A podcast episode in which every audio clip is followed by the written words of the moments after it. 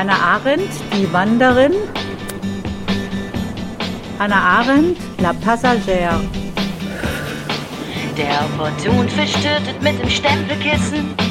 Der Opportunfisch schuppt im Faktenstaub. One of the things I love and respect most about Hannah Arendt, Ce que j'apprécie et ce que je respecte le plus chez Hannah Arendt, c'est son audace et son courage. C'est très important pour moi qu'elle ait eu ce courage d'affirmer sa vérité. Ein Wort, das mir zu Hannah Arendt sofort einfällt, ist die Liebe zur Welt oder Un mot qui me vient immédiatement à l'esprit quand je pense à Hannah Arendt, c'est cet amour du monde, amor mundi. and love for L'amour the du monde et l'amour pour le monde. Was ich wirklich von Hannah Arendt genommen hatte als Student war, wie wichtig Denken ist. Quand j'étais étudiant, Ist Arendt m'a appris à quel point penser est important. Penser et vivre,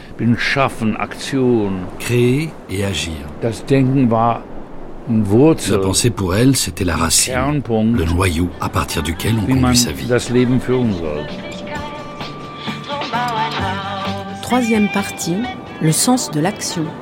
Christine Le Cerf, Julie Bérécy.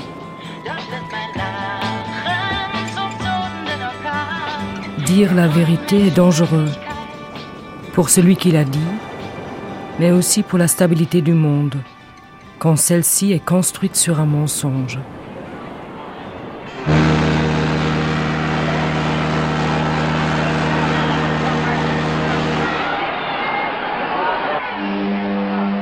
Mai 1941, après une traversée de l'Atlantique de plusieurs semaines, Hannah Arendt et son mari Heinrich Blücher débarquent à New York avec 25 dollars en poche. Sauvé, habitant au 317, 95e rue Ouest. Hannah. Anna et Heinrich à New York. New York aux années 40. On les voit sous le bateau et euh, la fumée du bateau et, et la fumée dans la ville, la fumée qui sort de, entre les gratte-ciels. Lindsay Grimm, illustratrice. Et ensuite l'arrivée à New York et des premiers pas dans la vie. Mais on a l'impression que tout de suite ils arrivaient à se mettre, à, se planter des racines, à, faire avec et à, s'avancer. Et là notamment on voit euh, qu'elle allait se couper les cheveux à New York. Je me suis dit c'était un peu un passage euh, vers euh, une deuxième partie de sa vie. C'est un peu une coupure entre l'Europe et l'Amérique et là où elle, elle vieillit un peu, elle, elle est très mature.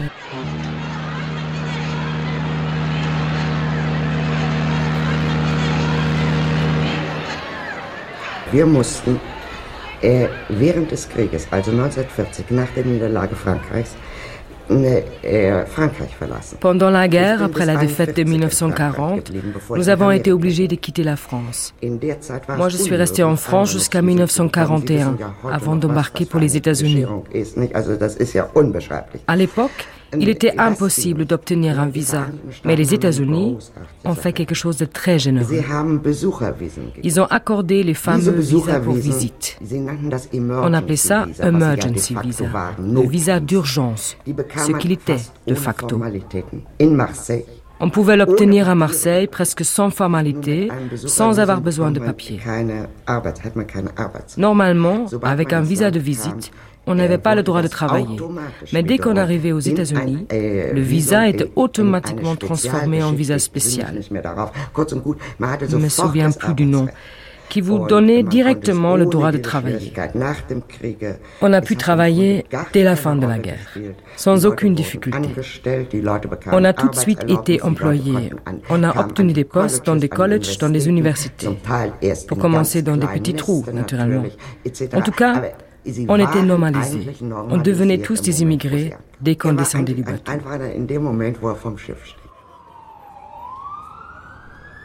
Jerry, qu'est-ce qu'Anna Arendt avait d'américain?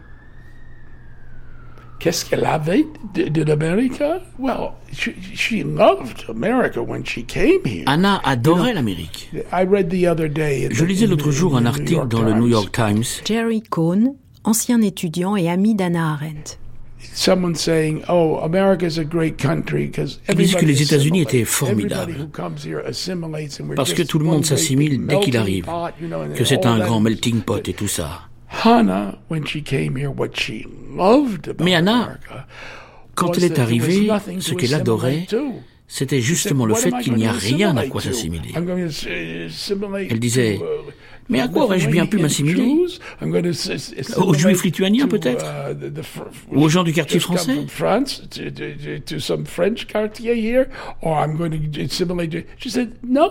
Non, il n'y avait rien à quoi j'aurais pu m'assimiler. C'est précisément cela qu'elle aimait en Amérique. Elle disait toujours que l'Amérique n'était pas un État national, qu'il n'y avait pas de nation américaine.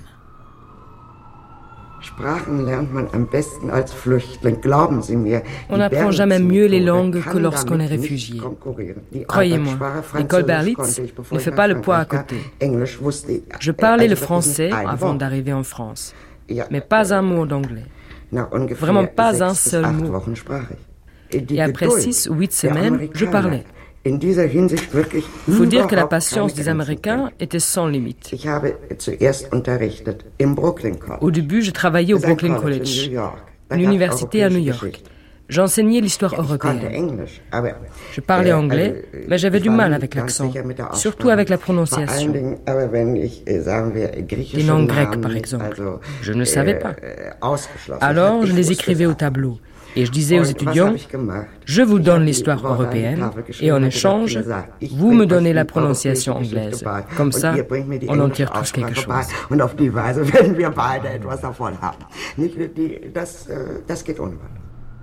Elle a pris la nationalité américaine en 51. Oui. Et oui, même si Anna n'aurait d'elle-même jamais utilisé le terme de nationalité. Mais oui, elle est devenue citoyenne américaine. Elle a commencé directement par apprendre l'anglais dans une famille américaine du Massachusetts. Elle l'a appris très rapidement.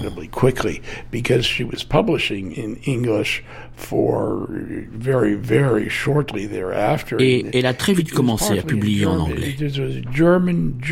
Elle écrivait pour la revue juive Hofbau, souvent en allemand, mais parfois aussi en anglais. Tout ça, un an seulement après son arrivée.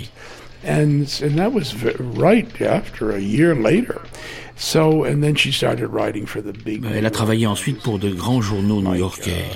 Descent, Partisan Review, le New Yorker, la New York Review of Books. Elle est devenue quelqu'un de connu. C'était de très grands magazines, très sérieux. 14 novembre 1941. L'armée juive. Le début d'une politique juive. Automne 1943. Stefan Zweig et le monde d'hier. 17 décembre 1943. La question judéo-arabe peut-elle être résolue? Automne 1944. Franz Kafka. Une réévaluation.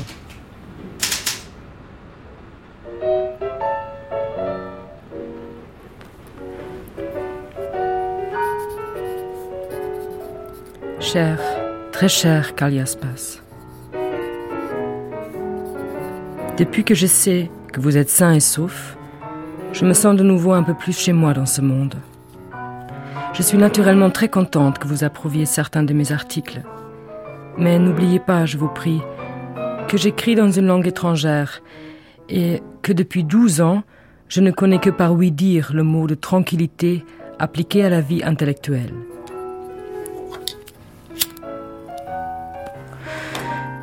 Depuis que je suis en Amérique, je suis devenu une sorte d'écrivain indépendant, quelque chose entre un historien et un journaliste politique.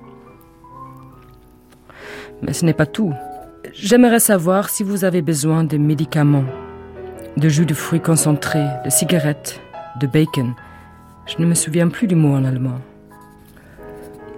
De tout cœur, votre Hannah. Il s'en sortait bien, enfin d'ailleurs plutôt elle que Heinrich qui lui devait travailler dans, une usine chimique avec un travail très dur. Béatrice Fontanelle, scénariste. Et dont il rentrait épuisé, il n'avait même pas la force d'enlever ses, chaussures. Vous habitez où? Au 317 de la 95e rue Ouest, à Manhattan.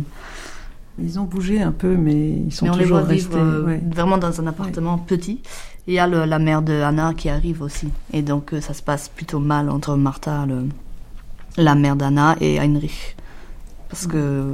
Ouais. L'espace était très, voilà, très. Elle donne l'impression de s'adapter très bien, de parler assez vite, très bien américain, d'avoir des toutes sortes de boulots. Elle commence à faire partie de divers organismes. Elle a un ressort, euh, elle, est, elle est insubmersible, elle a un ressort incroyable et elle a un réseau de, de, de gens et d'amis qui fait que Heinrich, ça a l'air d'être plus difficile pour lui. euh, et- on a l'impression qu'elle pourrait s'adapter à, Ouais, ouais. à n'importe quelle situation Ouais. presque. Elle ne ressent pas ce côté, ce malaise avec lequel devaient vivre les réfugiés allemands, cette espèce de, de déphasage et, et de même, j'irais jusqu'à dire de, de nausée. Enfin, c'est comme ça que je le vois. Une espèce de vie après où on vit constamment avec une nausée. Euh, on est nauséeux de la vie qu'on a parce que c'est c'est tellement dément ce qu'on vit au jour le jour. euh, et elle, et elle, non. 1942. Le monde découvre l'horreur des camps d'extermination.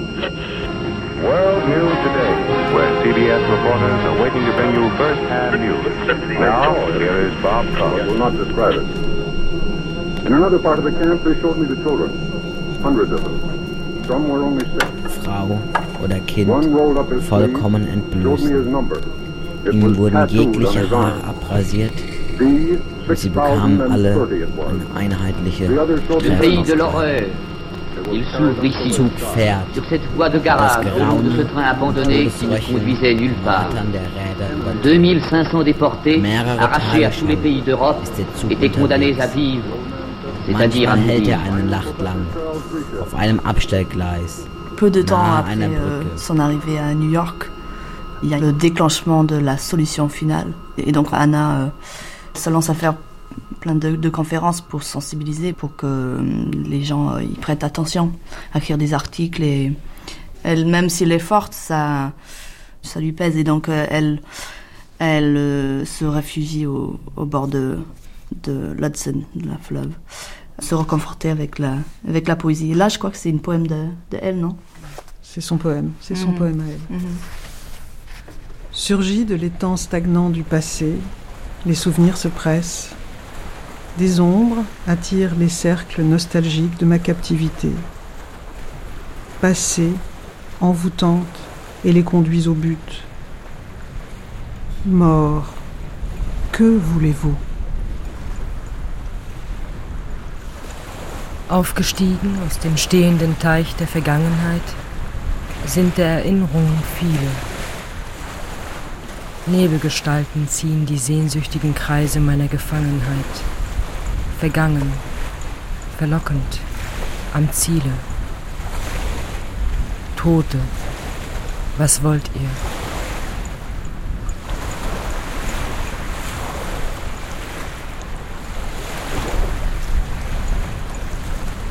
Wissen Sie, das Entscheidende ist ja nicht 33, jedenfalls für mich nicht. Voyez-vous, ce qui a été décisif, ce n'est pas l'année Auschwitz 1933.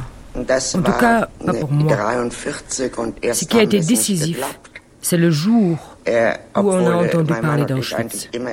C'était en sagten, wir trauen der Bande 1943. alles zu. Au Äh, début, on n'y a pas cru, même si mon mari et moi les alle croyions capables de tout.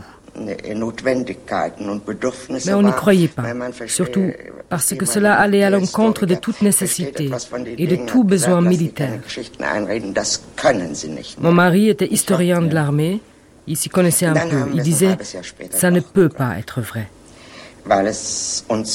Mais six mois plus tard, on a bien été obligé d'y croire. On avait des preuves. C'est ça, le vrai choc. der Vous voyez, avant, on se disait, bon, on a des ennemis, Ja, c'est comme ça. Pourquoi un peuple n'aurait-il pas d'ennemis. Mais ça, c'était différent. C'était vraiment comme si un gouffre s'était ouvert sous nos pieds. On s'était toujours imaginé que ça pouvait s'arranger d'une manière ou d'une autre. C'est toujours possible en politique que les choses s'arrangent. Mais cette fois, non.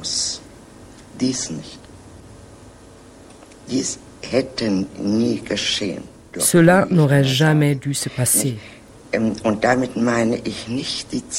Je ne parle pas du nombre de victimes, je parle de la fabrication des cadavres. Mais je n'ai pas besoin de m'étendre sur la question. Cela n'aurait pas dû se produire. Il s'est passé quelque chose que nous n'arrivons toujours pas à maîtriser. When she first heard about the camps, the, not just concentration. She had been in a concentration camp in Gors. Quand elle a entendu parler des camps pour la première fois, pas des camps de concentration, elle avait été elle-même internée dans un camp à Gurs. Il faut bien faire la distinction entre camps de réfugiés, camps de concentration et camps d'extermination. Roger Berkowitz, politologue. They had heard rumors, of course, of other things, but did not know. Elle savait que des gens avaient dû quitter l'Allemagne. Elle savait qu'il existait des camps de concentration. Um, Des rumeurs avaient circulé, bien sûr, uh, sur l'existence d'autres choses, mais elle n'était pas vraiment au courant.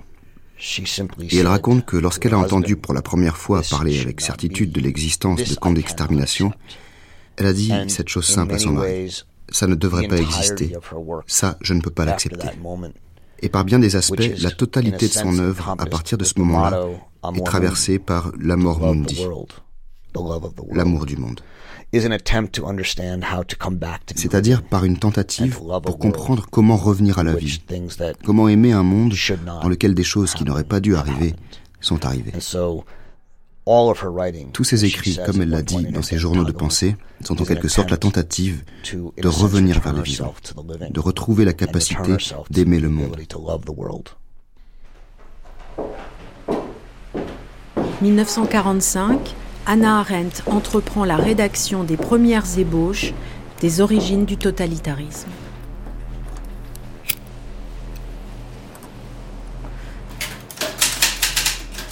Ce livre est une tentative pour comprendre des faits qui au premier et même au second coup d'œil semblent tout simplement révoltants. Mais comprendre ne signifie pas nier ce qui est révoltant déduire à partir de précédents ce qui est sans précédent et supprimer ainsi le choc de la réalité. Comprendre signifie plutôt examiner et porter en toute conscience le fardeau que les événements nous ont imposé. En un mot, comprendre consiste à regarder très attentivement la réalité en face, sans idée préconçue, et à lui résister au besoin, quelle que soit ou quelle qu'ait pu être cette réalité.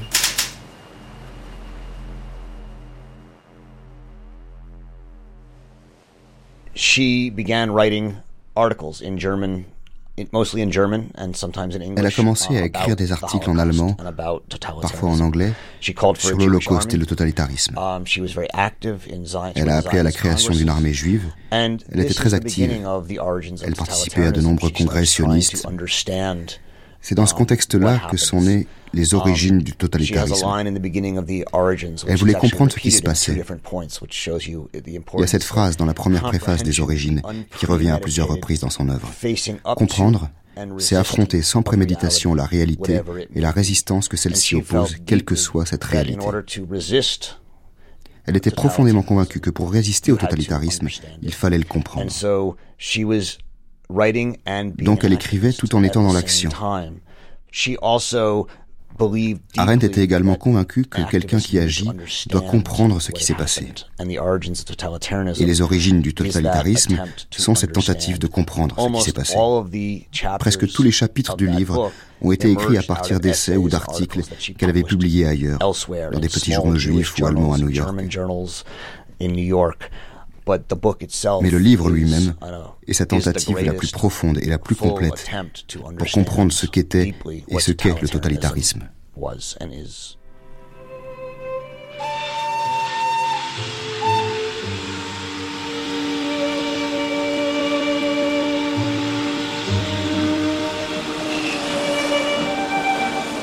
1949. La guerre est finie, mais elle est toujours dans les esprits.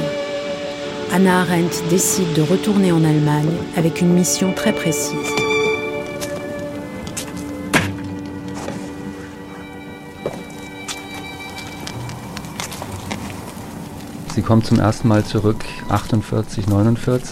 Arendt revient pour la première fois en Allemagne en 1948-49. Thomas Wild, äh, germaniste et politologue. Il faut savoir qu'elle ne revient pas avec le titre de conférencière, ni de philosophe, ni de théoricienne politique, ni de professeur.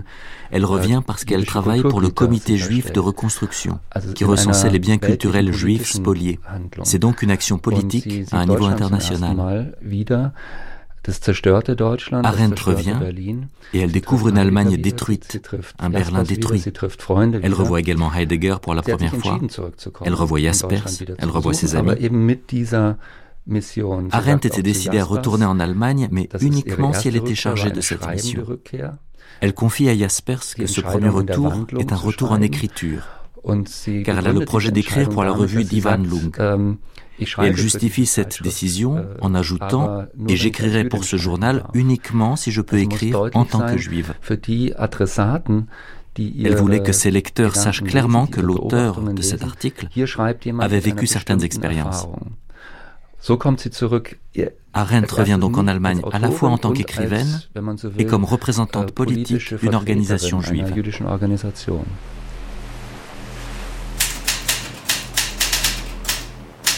Nulle part ce cauchemar de destruction et d'horreur n'est moins sensible qu'en Allemagne. Nulle part on en parle aussi peu. Une absence de réaction est partout évidente. Au milieu des ruines, les Allemands continuent à s'envoyer des cartes postales représentant les cathédrales et les places de marché, les bâtiments publics et les ponts qui n'existent plus. La jeune génération semble pétrifiée, muette, incapable de penser cohérente. Est-ce qu'on peut parler, Marie-Louise Knott, d'un impossible retour de Hannah Arendt en Allemagne? Es ist eine spannende Frage. Die Frage, wer geht zurück und wer nicht? C'est une bonne question. Qui revient? Qui ne revient pas On doit en revenir. Tous les émigrés se posaient ces questions après 1945. On trouve beaucoup de lettres d'Arendt, notamment celles qu'elle adresse à sa meilleure amie de l'époque, Hilde Frankel, où Arendt lui dit qu'elle ferait mieux de ne pas retourner en Allemagne. Elle travaillait à l'époque pour le GCR, la reconstruction culturelle juive, où elle avait déjà eu plusieurs missions à partir de 1944. Et c'est elle qui a été envoyée en Allemagne parce qu'à la différence de beaucoup de ses collègues du GCR, elle y avait passé beaucoup de temps et elle connaissait les Allemands. Ähm, Ça pouvait toujours aider.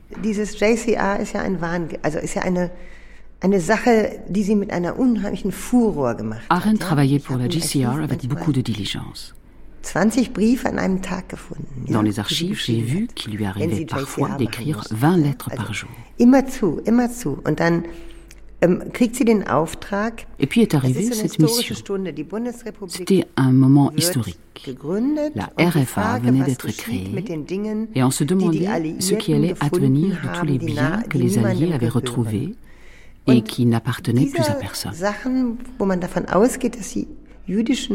On partait du principe qu'ils avaient appartenu à des juifs désormais décédés, parfois exilés, mais souvent assassinés. Ces objets étaient pour la majeure partie ähm, conservés à Wiesbaden, mais on se doutait qu'il en restait ähm, encore beaucoup d'autres cachés ailleurs. Parce qu'on savait que beaucoup de juifs et beaucoup de gens avaient sauvé äh, des objets en les dissimulant dans des musées, dans des caves. Donc la mission d'Arendt ne consistait pas seulement à se rendre à Wiesbaden pour faire l'inventaire de ce qu'il y avait et pour aider à trier ce qu'on pouvait trier. Il s'agissait également de trouver les endroits où il restait encore des choses. Pour l'essentiel, des livres, ähm, des objets de culte millénaire.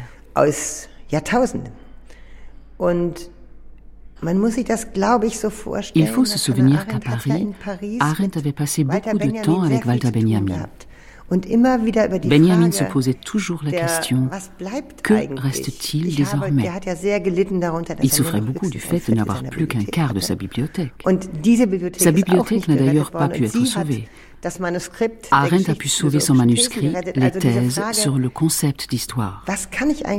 Elle avait donc vraiment cette question à l'esprit. Ähm, Qu'est-ce que je peux sauver? C'était une nécessité intérieure pour elle de retourner en Allemagne, de faire ce voyage.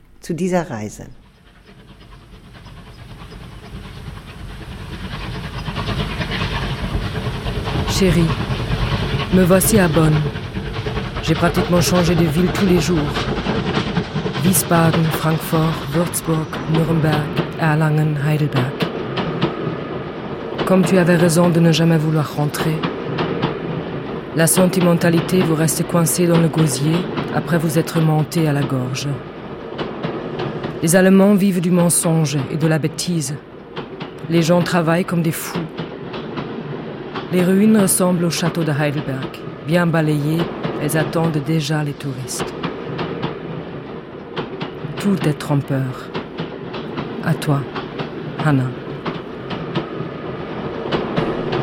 Ihr Mann will nicht und will auch nicht mitgehen und hält das für sehr politisch gefährlich.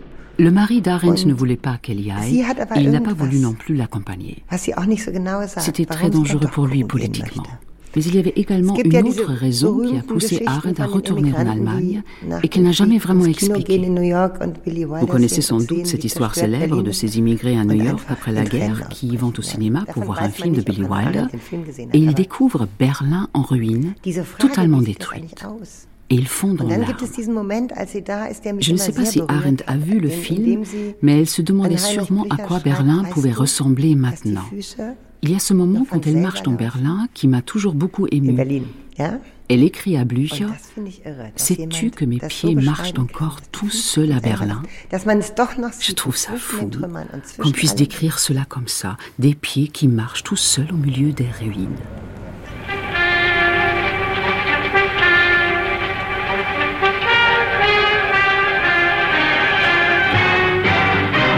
Amidst the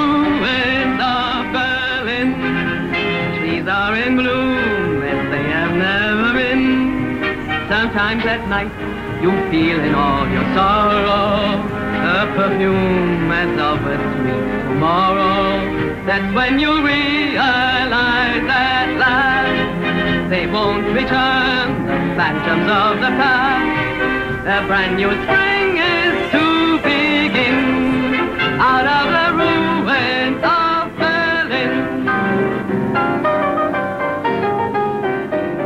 Man redete immer darüber, was sagt eigentlich Hannah Arendt. Ce qui intéressait la plupart des gens, c'était de ähm, savoir ce que disait Arendt. C'était brillant, intéressant, ou bien controversé, ou encore poétique. Mais moi, ce qui m'intéressait, c'était de savoir comment elle en était arrivée à penser les choses de manière aussi nouvelle. La première chose que j'avais lue d'elle était son célèbre rapport sur l'Allemagne et les conséquences du nazisme. Dès son retour, après son voyage en Allemagne en 1949, Arendt rédige ce rapport dans lequel elle constate que dans ce pays, les gens ne savent pas faire la différence entre les faits et les opinions, qu'ils prennent chaque fait pour une opinion et chaque opinion pour un fait. Quand j'ai lu ça, je me suis dit, mais comment peut-elle savoir à ce point ce qui se passe chez nous alors qu'elle ne vit pas là?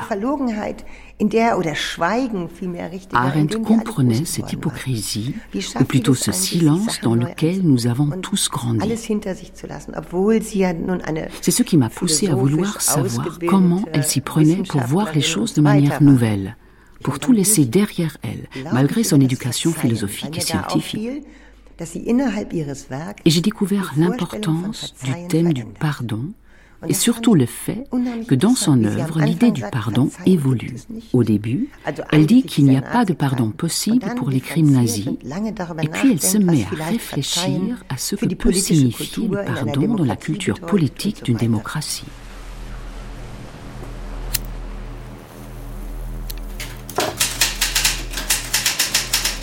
Dire, comprendre, c'est pardonner est en fait un malentendu.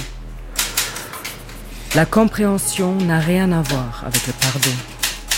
Le pardon entre les hommes veut dire renoncer à se venger, se taire, passer outre. La réconciliation, en revanche, consiste à se charger bénévolement du fardeau que l'autre porte de toute façon. Seule la réflexion peut accomplir cela, se mettre à la place de l'autre.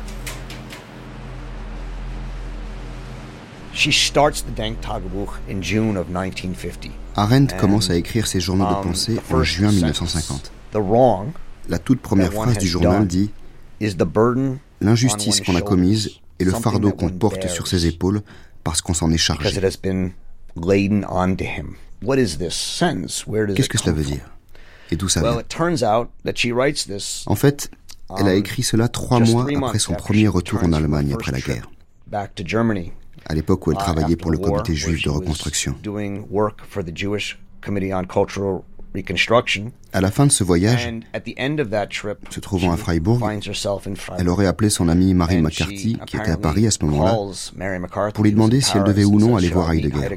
Mary McCarthy lui aurait alors répondu On dirait une gamine, mais oui, bien sûr, vas-y, va voir ce garçon.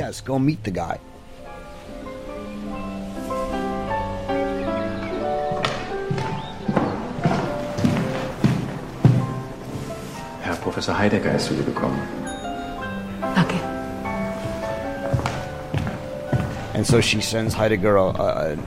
Elle a fait envoyer un mot à Heidegger par l'intermédiaire d'un serveur. Et la seule chose dont elle se soit ensuite souvenue, c'est qu'elle s'est retrouvée assise dans la salle à manger de l'hôtel en face de Heidegger.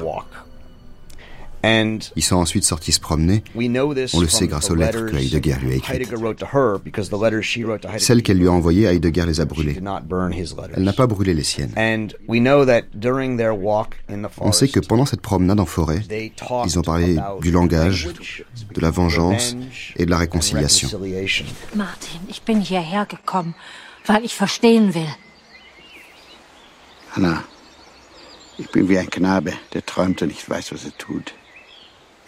Ich bin im Politischen weder begabt noch bewandert, aber inzwischen habe ich gelernt und möchte zukünftig noch mehr dazu lernen. The first entry of her Denktagebuch that in a sense la première phrase de ce journal, qui marque en quelque sorte le début de ce processus de pensée et de dialogue avec elle-même sur le papier, un processus qui durera 20 ans, est une réponse à la conversation qu'elle a eue avec Heidegger au cours de cette promenade dans la forêt noire en 1949.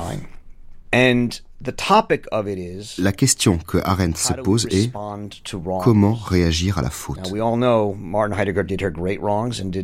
tout le monde le sait, Heidegger a commis de grandes fautes, comme on en commis des nazis. Il était membre du parti nazi. On ne peut que spéculer, mais il y a de bonnes raisons de penser que l'un des sujets qu'elle aborde également dans ses carnets portait sur la distinction entre le pardon, la vengeance et la réconciliation. Une bonne partie de leur conversation a dû tourner, je pense, autour de cette question. Est-ce qu'on pardonne? Est-ce qu'on se venge? Ou est-ce qu'on tente de se réconcilier?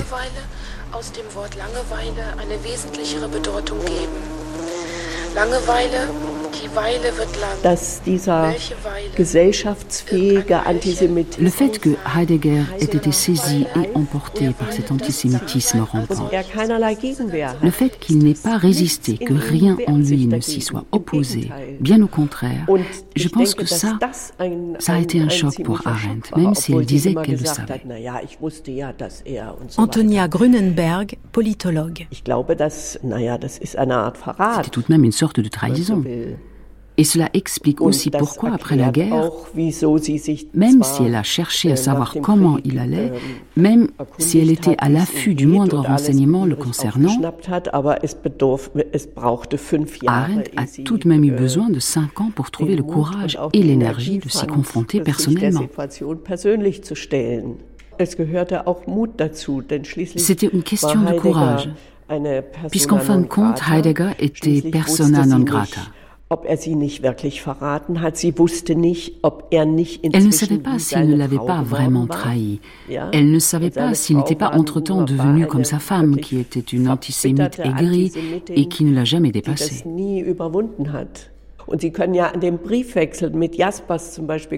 Dans sa correspondance avec Jaspers, on voit bien qu'elle hésite entre deux attitudes. Entre Mon Dieu, il a contribué au meurtre et Mon Dieu, quel idiot dans quoi le grand philosophe s'est-il laissé embarquer? On voit bien à quel point elle était tiraillée de part et d'autre. Comment elle a dû lutter avec elle-même pour trouver une position? Cela n'a jamais vraiment cessé, cette division interne a continué. Ce ne sont que dans les cinq dernières années de sa vie qu'une sorte de réconciliation a eu lieu, si je puis dire. Und ich glaube, dass darin eine tiefe Weisheit steckt in dieser Haltung. Et je trouve qu'il y a une grande sagesse dans l'attitude d'Arendt. Elle a compris que les pires pensées peuvent côtoyer les plus grandes idées.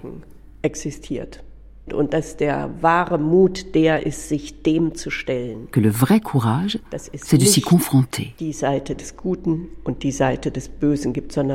n'y a pas deux réalités séparées, le côté du bien et le côté du mal, mais des constellations où les deux coexistent. Arendt a compris qu'on ne pouvait pas dire que la pensée de Heidegger était mauvaise dès le début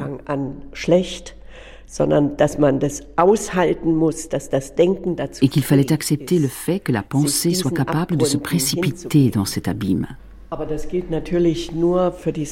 Cela ne vaut que pour la sphère de la pensée, bien entendu. Dans l'espace public, il est nécessaire de distinguer clairement le mal et le bien. Il faut juger. Comprenez-moi bien, Arendt a opéré très clairement cette distinction.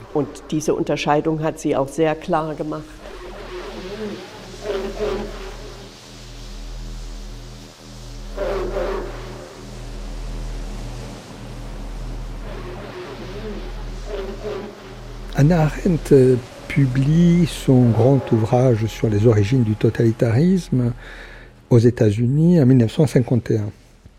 C'est aussi l'année de sa naturalisation. Elle devient citoyenne américaine, entre autres grâce euh, au succès de ce livre. Et ce livre, écrit pendant la Deuxième Guerre mondiale, est un très grand livre de, de théorie politique euh, qui contient une véritable théorie du totalitarisme, qui contient des intuitions extraordinaires, euh, est un livre incontournable, désormais canonisé comme un classique. Et donc ce livre contient une idée centrale, l'idée selon laquelle le totalitarisme, c'est la destruction du politique. Le totalitarisme, c'est cette fusion d'idéologie et de terreur, comme euh, elle euh, explique, et c'est la tentative de fabriquer, de construire euh, une communauté politique absolument monolithique sans fissure, homogène, qui ne, ne, laisserait place à aucune euh, division du corps social, à aucune contradiction, fondée donc sur l'anéantissement de l'espace public comme espace ouvert au pluralisme, à l'altérité, à l'interaction. Et donc, euh, finalement, la construction d'un système politique dont le résultat ultime, c'est la destruction du politique euh, lui-même.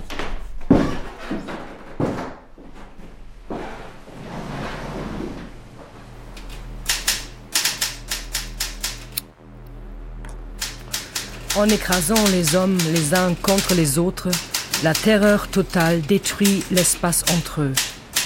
Elle lui substitue un cercle de fer qui les maintient si étroitement ensemble que leur pluralité s'est comme évanouie en un homme unique aux dimensions gigantesques.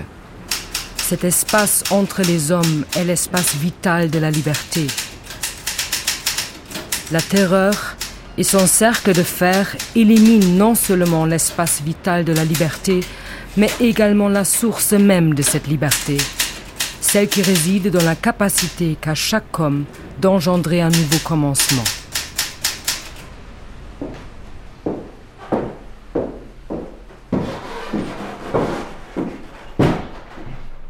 Étienne Tassin, qu'advient-il de l'humain et du monde dans un régime totalitaire?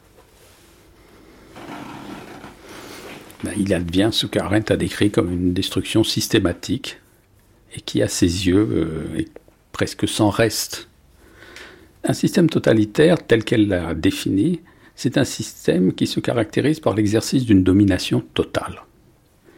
Et lorsque vous prétendez exercer une domination totale sur des individus ou sur un peuple tout entier, vous ne pouvez pas le faire sans aller jusqu'à détruire au cœur même des individus ce qu'elle appelle la moindre étincelle de spontanéité, c'est-à-dire la liberté, l'étincelle, la, spontanéité est le terme qu'elle utilise pour décrire euh, la liberté. Donc la destruction radicale de l'être humain, c'est la destruction qui va jusqu'à la destruction de sa liberté fondamentale, c'est-à-dire de sa capacité d'agir et sa capacité de, faire naître quelque chose de nouveau.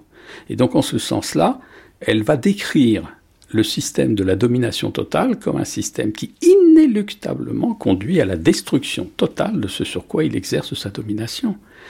Pas seulement la destruction totale de ceux et celles sur qui la domination s'exerce, mais finalement puisque cette domination doit continuer à s'exercer, destruction totale de ceux et celles qui exercent même la domination.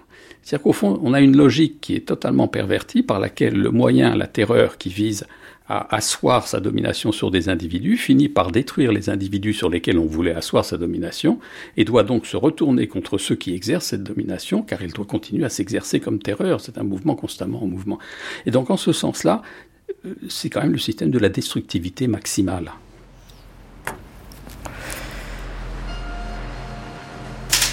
Les camps de concentration, en rendant la mort elle-même anonyme, dépouillent la mort de sa signification. Les camps dépossèdent l'individu de sa propre mort, prouvant que désormais rien ne lui appartient et qu'il n'appartient à personne. Sa mort se contente d'entériner le fait qu'il n'a jamais vraiment existé. Les États totalitaires s'efforcent sans cesse de démontrer que l'homme est superflu. Et euh, elle euh, analyse les camps comme étant précisément, dit-elle, des laboratoires où on va expérimenter cette destruction qui passe par trois étapes, dit-elle, la destruction de la personne juridique, on vous prive des droits, on n'est plus un être qui a des droits. Or, avoir des droits, c'est être un être humain, être privé des droits, c'est être privé d'humanité. Ensuite, destruction de la personnalité morale, de la capacité morale de faire la différence entre le bien et le mal. Elle l'illustre par ce que William Styron euh, décrira comme étant le choix de Sophie, l'écrivain américain ayant trouvé dans le, texte d'Arendt l'exemple de cette jeune mère grecque à qui on demande, ou polonaise, je ne sais plus à qui on demande au moment d'arriver dans les camps, lequel des deux enfants on doit exécuter sous ses yeux. Et là, dit Arendt, au fond, euh, ce qui s'éprouve comme destruction, c'est que nous ne sommes plus des êtres qui ont à choisir entre le bien et le mal, mais nous sommes des êtres qui sommes sommés de choisir entre le mal et le mal. C'est-à-dire, on a fait disparaître la frontière entre la victime et le bourreau, et on a fait de la victime son propre, l'adjoint du bourreau, quoi, le bourreau lui-même. Donc, destruction de la personne morale et puis destruction de la personne psychique, c'est-à-dire la, capacité d'être encore. Euh, de, pouvoir encore donner naissance à quelque chose, avoir une pensée neuve ou libre, se soustraire à la nécessité. Eh les, les camps, pour elle, sont les laboratoires qui fabriquent cette réduction de l'humain à l'inhumain, à l'animalité ou à la chose. Et là, elle a une, euh, une observation que je trouve extrêmement intéressante dans le tout dernier chapitre des origines du totalitarisme, où elle fait la distinction, au fond, entre le nihilisme et l'acosmisme. Elle dit qu'au fond, le nihilisme, c'est euh, ce qui s'entend comme euh, la posture répondant à la formule tout est permis, mais que l'acosmisme, ça répond à une autre formule tout est possible. Et David Rousset disait que ceux qui n'ont pas eu l'expérience des camps ne savent pas que tout est possible. Mais le système totalitaire, en tout cas, le système nazi, a fait que tout a été possible jusqu'à la destruction la plus radicale de l'être humain.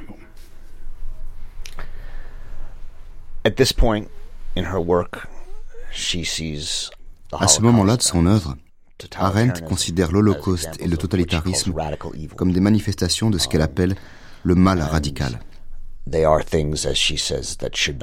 Ce sont des choses qui, selon elle, ne devraient pas se produire.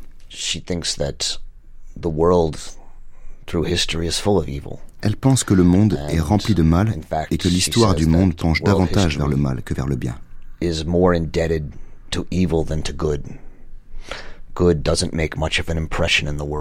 Le bien n'a pas beaucoup d'influence dans le monde, tandis que le mal.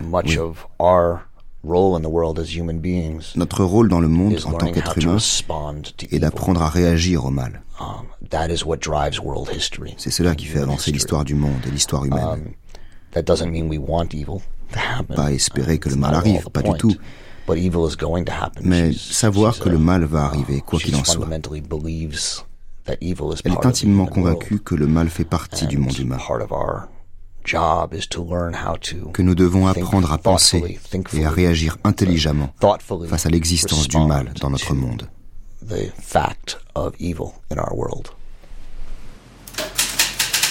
Le mal n'est jamais radical. Il est seulement extrême. Il ne possède ni profondeur ni dimension démoniaque. Il peut tout envahir et ravager le monde entier précisément parce qu'il se propage en rampant à la surface, comme un champignon.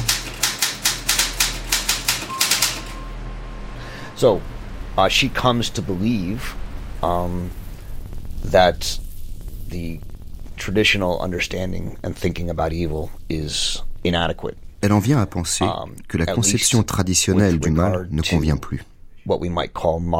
Du moins en ce qui concerne le mal moderne le totalitarisme, les atrocités um, bureaucratiques de masse. Il y a toujours eu des mauvaises personnes dans le monde. On a des tas d'exemples dans la uh, littérature. Macbeth. Et les assassins ne sont pas non plus des choses rares. Mais ce type de mal reste circonscrit. D'abord parce que la majorité des gens ne sont pas mauvais, et ensuite parce qu'il existe des valeurs traditionnelles Uh, comme les religions, les traditions, les morales, les coutumes, qui permettent de dire que faire ce genre de choses, c'est mal. Même si certaines personnes y contreviennent parfois. Or, le mal moderne surgit avec la montée en puissance de la propagande de masse et des institutions bureaucratiques, au sein desquelles personne ne prend de décision finale. Les gens considèrent qu'ils ne font que remplir leur rôle, qu'ils n'agissent pas par conviction. Um, C'est ce qui a permis que le mal soit perpétré à une échelle sans précédent.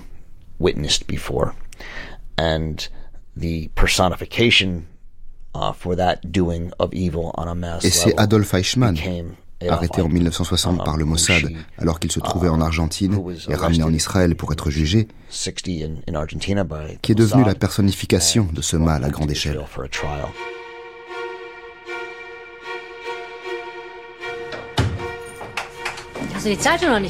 T'as pas encore lu le journal? En entier, madame la professeure. Ils veulent juger à Jérusalem Évidemment. Pourquoi le Mossad l'aurait-il kidnappé sinon? Tu trouves ça bien? Ils auraient mieux fait de le descendre dans la rue à Buenos Aires.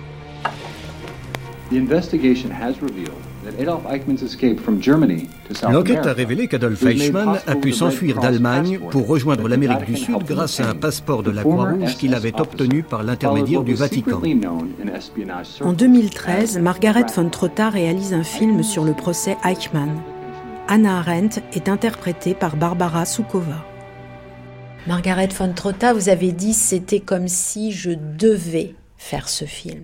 C'était une nécessité Enfin, pas dès le début, parce que quand on m'avait proposé ou quand on m'avait porté cette idée-là, tu dois faire un film sur Anna Arendt. Et moi, au début, j'ai dit non, non, impossible. Mais comment te vient l'idée de faire un film sur une philosophe? Comment je peux la, la, montrer? Une femme qui pense, comment je peux montrer la pensée? C'est impossible. Puis j'ai dit, mais peut-être je dois essayer. Pendant longtemps, on ne savait pas quelle période montrer jusqu'à au moment l'idée nous est venue juste ces quatre ans de, de, Eichmann. Hein. Qu'elle reçoit l'information qu'il a été kidnappé, porté en, Israël, qu'il aura un procès. Elle écrit à, William Shawn, je voudrais bien y aller parce que j'ai pas pu être euh, au procès de Nuremberg euh, avant, donc laissez-moi aller. Et ils sont bien sûr enthousiastes de, quelqu'un de son ampleur euh, intellectuelle veut, veut faire la, le reportage, de, de, devenir reporter. Alors elle y va, et ça c'est quand même un, une, comment on dit, un éclamat. Une parenthèse. Une parenthèse que, où tu peux mettre beaucoup, beaucoup de choses d'elle. Aussi de son humanisme, de sa, de, aussi de son humour, enfin de tout. Je trouve que c'est vraiment comme à, à travers une loupe.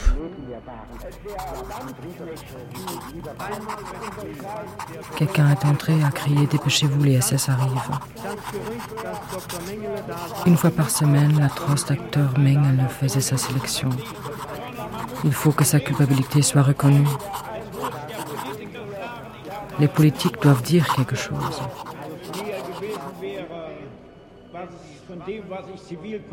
Barbara Soukova, je me souviens d'une scène dans ce film qui revient plusieurs fois. Vous êtes allongé sur un sofa mhm. et vous fumez. Elle pense. Oui, euh, on a parlé de ça. Bien sûr, quand on a commencé à, travailler, quand j'ai lu le scénario, on a commencé à parler qu'est-ce qu'on veut faire? Avec ça. Et euh, on s'est dit, la chose la plus importante d'Hannah Arendt, c'est qu'est-ce qu'elle a pensé et qu'elle pense. Et penser, denken, était, je pense, une des choses vraiment centrales dans sa vie. Et euh, alors, c'était quelque chose que Marguerite vraiment voulait montrer. Mais c'est difficile parce que comment est-ce qu'on joue de penser Mais ce qui est intéressant, c'est quand on fait quelque chose comme on montre quelqu'un qui est là dans le sofa, l'audience, le, public commence à penser parce qu'on donne l'espace pour penser.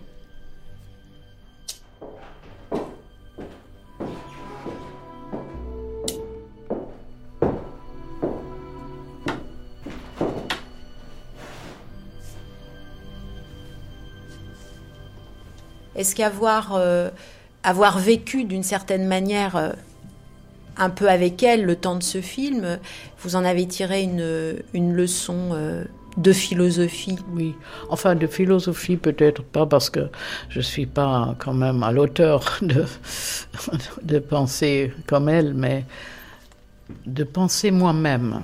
Parce que les idéologies, enfin j'ai quand même suivi dans ma vie souvent des idées préfabriquées qui venaient pas de moi-même et de ma propre vie parce que peut-être j'ai aussi très peu vécu euh, politiquement. Elle a, elle a cette phrase merveilleuse pour moi, Denken ohne Geländer. Without banister. Qu'est-ce que ça veut dire? Sans, sans, sans appui. Quand vous prenez la, la, les escaliers, qu'est-ce que c'est Vous avez sans, sans, sans, quelque chose où vous pouvez vous ça, c'est de toujours, toujours penser soi-même et indépendamment.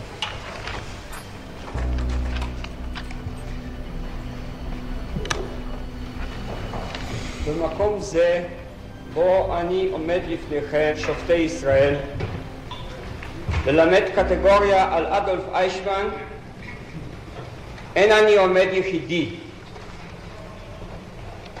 עמדי ניצבים כאן בשעה זו שישה מיליון קטגורים. Et la scène qui a été la plus difficile à jouer Je pense la scène la plus difficile à jouer était...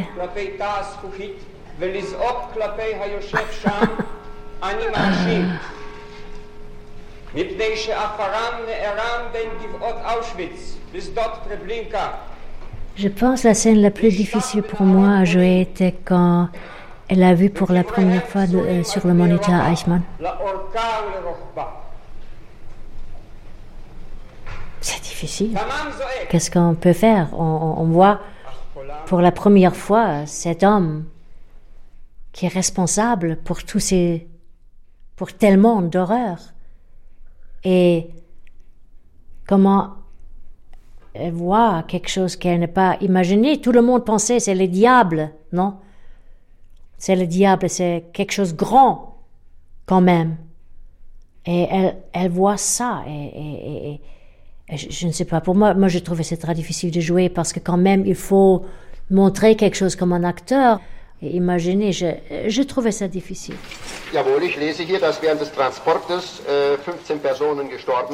Je lis ici que 15 personnes sont mortes pendant le transport. Adolf Eichmann, Jérusalem, 1961. Je dois dire que je ne suis pas responsable de la saisie. Ce sont les instances locales qui ont appliqué les directives. C'est la police locale ou les responsables locaux qui ont déposé la demande. J'avais donc eu la mission de continuer l'acheminement et d'assurer le transfert, comme on me l'avait ordonné. Je n'ai fait qu'obéir aux ordres.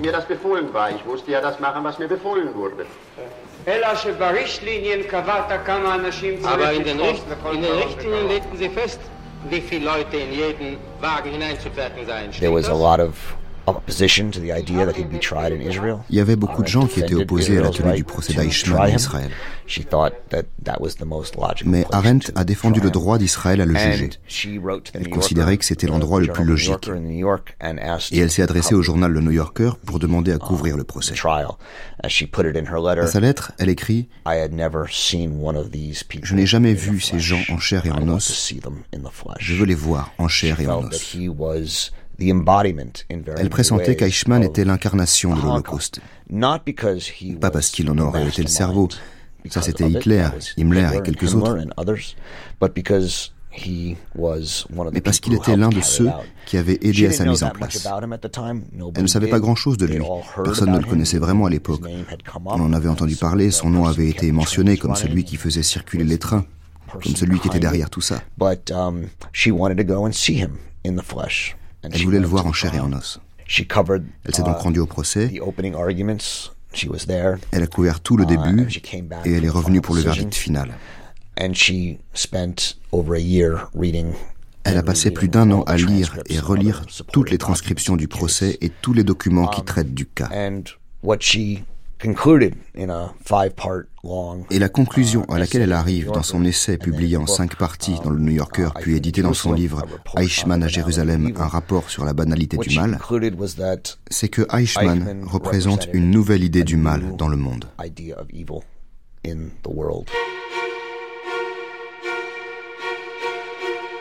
1963, le rapport d'Anna Arendt sur Eichmann et la banalité du mal déclenche une violente controverse. La presse se déchaîne à New York, à Berlin, à Paris. Anna Arendt serait-elle une nazie, une antisémite? Même ses amis les plus proches s'en mêlent et lui reprochent un manque de sensibilité, d'amour du peuple juif.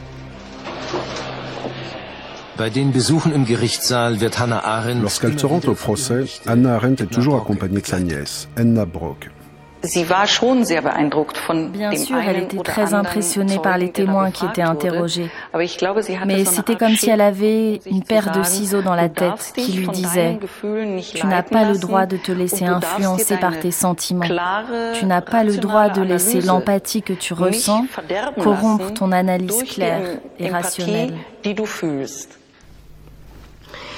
Wir stellen uns doch unter einem Verbrecher jemanden vor mit verbrecherischen Motiven. Normalement, un criminel, äh, c'est quelqu'un qui a des mobiles criminels. Mais Eichmann n'avait absolument aucun mobile criminel. Du moins ce qu'on entend habituellement par ces termes. Dans son cas, äh, les concepts habituels ne nous sont d'aucune aide. Je dirais qu'assassiner des gens sans quitter son bureau, assassiner en masse, c'est l'acte d'un type d'homme atroce, ignoble, qu'on ne peut pas comparer à n'importe quel meurtrier parce qu'il n'a plus aucun rapport avec ses victimes. Il les tue vraiment comme des mouches. Ici, c'est une machine qui tourne à vide. Un pur fonctionnement. Et le désir de participer à ce type de fonctionnement était très évident chez Eichmann. Je ne pense pas qu'il était particulièrement avide de pouvoir. C'était plutôt le fonctionnaire typique. Et un fonctionnaire, quand il n'est rien d'autre qu'un fonctionnaire, c'est quelqu'un de très dangereux. Ce n'était pas vraiment chez lui une question d'idéologie. Elle dit que Eichmann a la mentalité de quelqu'un qui a été dressé dans l'absence de pensée. Pour elle, c'est ça la banalité, c'est l'absence de pensée. C'est l'incapacité à changer de perspective. C'est cela qu'elle a vu chez Eichmann. Un aveuglement, une étroitesse. C'était un homme solitaire, un homme sans pitié, un vendeur d'aspirateurs devenu quelque chose d'important. La tentative de conquête du monde par les nazis le fascinait tellement qu'il croyait tout ce qu'il disait, parce que cela lui donnait un sens et le sentiment d'une appartenance.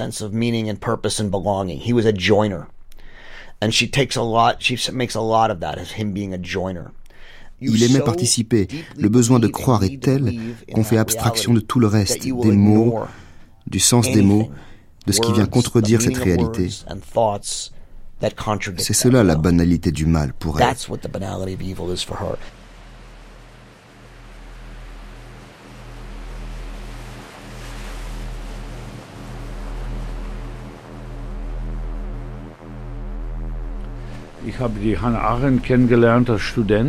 J'ai connu Hannah Arendt quand j'étais étudiant. J'avais 16 ans, c'était en 1963, quand elle a commencé à enseigner à Chicago. Léon Botstein, ancien étudiant et ami d'Hannah Arendt. Je suis le fils d'un survivant. Ähm,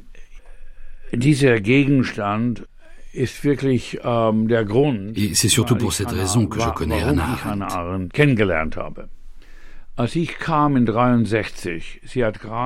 Quand je suis arrivé aux États-Unis, elle venait tout juste de sortir son livre sur Eichmann. C'était un an environ après la publication de ses articles dans le New Yorker, qui venait tout juste de paraître en livre. Comme vous le savez, il y avait une grosse controverse autour de ce livre.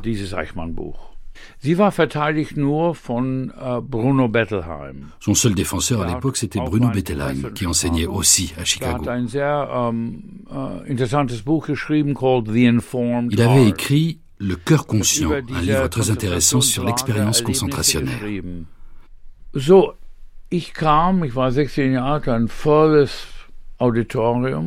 Je suis donc arrivé dans un amphi plein à craquer.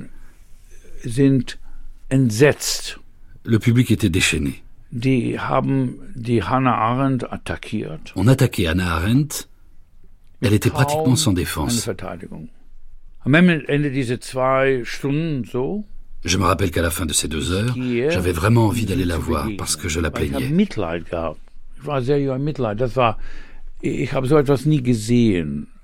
Je ressentais une grande compassion pour elle. Je n'avais jamais rien vu de tel. Pour moi, ces réactions étaient trop fortes, disproportionnées.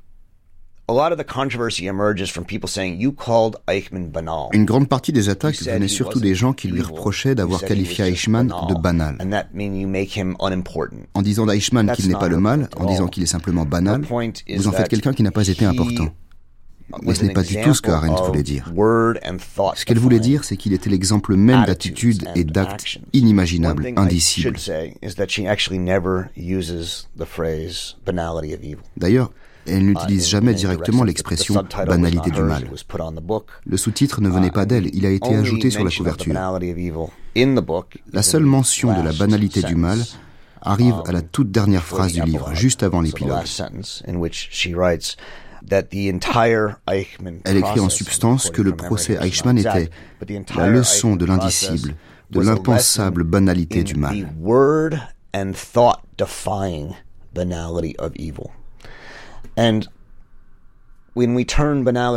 Quand on transforme la banalité du mal en cliché, on supprime son caractère indicible et impensable.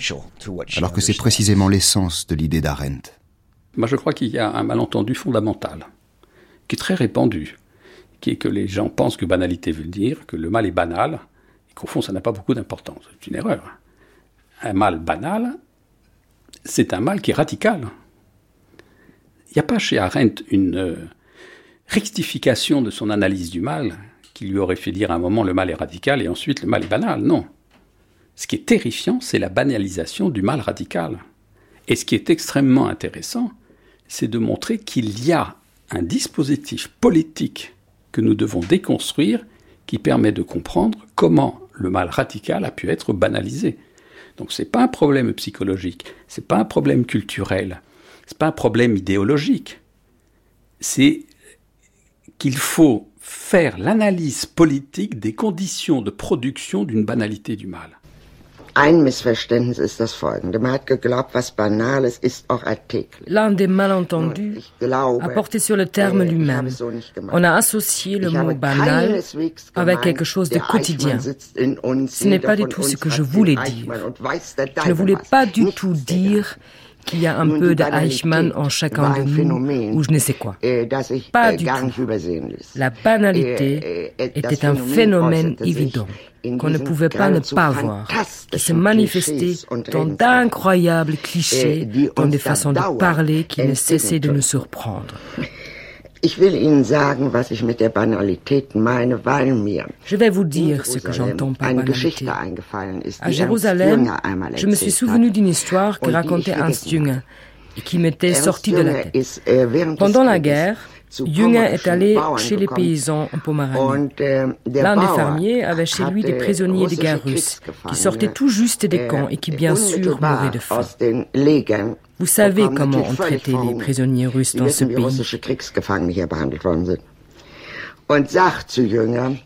Et le paysan dit à Jünger, ça se voit bien que ce sont des sous-hommes. Ils se comportent comme du bétail. Regardez, ils bouffent même la pâtée des cochons.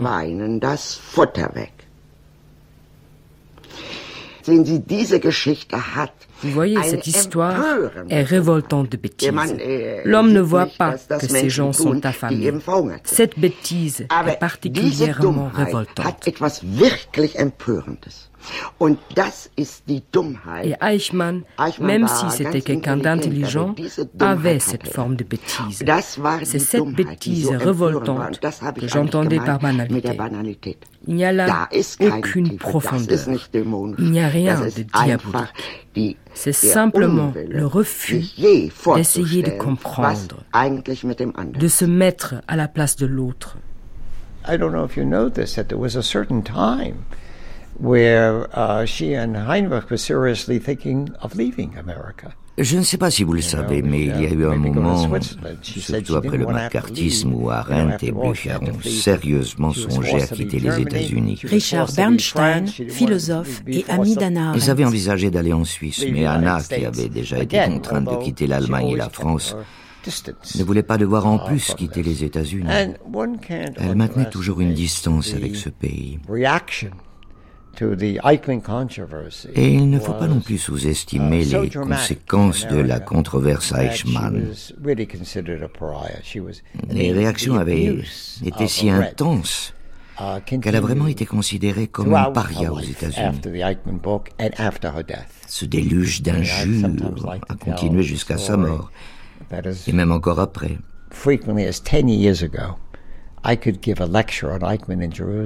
Je me souviens, il y a une dizaine d'années de cela, je faisais une conférence sur Arendt à Jérusalem. Et quelqu'un dans le public s'est levé en hurlant Comment pouvez-vous défendre cet antisémite? Les blessures étaient encore profondes, surtout chez les survivants de l'Holocauste. C'était injuste parce qu'ils avaient mal compris son livre.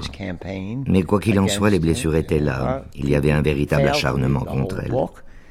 Les gens n'avaient pas lu son livre en entier, sinon ils se seraient rendus à l'évidence. Elle y justifiait le procès d'Eichmann, son jugement et même sa condamnation à mort. Mais le mythe d'Arendt, disculpant Eichmann, le mythe d'Arendt antisémite a perduré. Antonia Grunberg, est-ce que vous diriez que Anna Arendt a été courageuse, a eu le courage de penser les choses différemment lors du procès Eichmann? Oui, das war sehr mutig und hat aber zu der größten Krise ihres Lebens geführt, wenn man mal von der Vertreibung Oui, c'était très courageux de la part ja, d'Arendt. Mais c'est ce qui a aussi provoqué la plus grande crise de toute sa vie après celle de la déportation. Äh, C'était courageux, même si je pense ähm, aussi qu'elle n'a pas bien évalué la sensibilité des personnes concernées.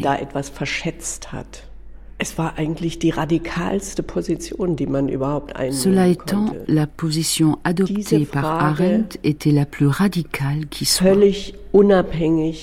Elle a formulé la question de manière complètement détachée de toute forme d'émotion.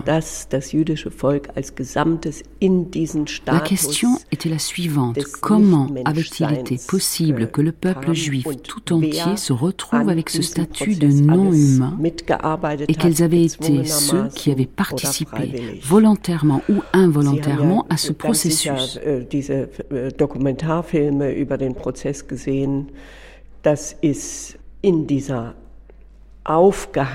Vous avez sûrement vu ce documentaire sur le procès. L'atmosphère enfiévrée qui règne dépasse ähm, largement le cadre du procès. Die Bedeutung bekam ein exemplarischer Prozess, il ne s'agit plus vraiment de la condamnation d'Eichmann, mais d'un procès exemplaire qui participe à la légende de la construction de l'État d'Israël. Sie hat gewirkt wie eine Art Bombe, die dieses ganze Gerüst irgendwie zum Einsturz brachte. Und dann haben sich alle auf sie Les propos d'Arendt ont eu l'effet d'une bombe. Elle a tout ähm, explosé. Tout l'édifice s'est effondré. Äh, daran schockiert hat, war ce qui m'a le plus choqué dans cette controverse, c'est l'obscénité, la sauvagerie avec laquelle une armée de fonctionnaires sionistes, y compris des amis, lui est tombée dessus.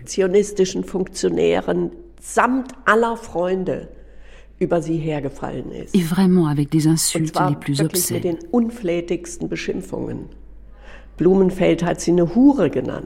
Blumenfeld hat sie eine Hure genannt. Blumenfeld l'a traité de putain. Pour moi, c'est vraiment choquant parce qu'on cherchait à détruire sa personne et pas l'adversaire politique. Äh,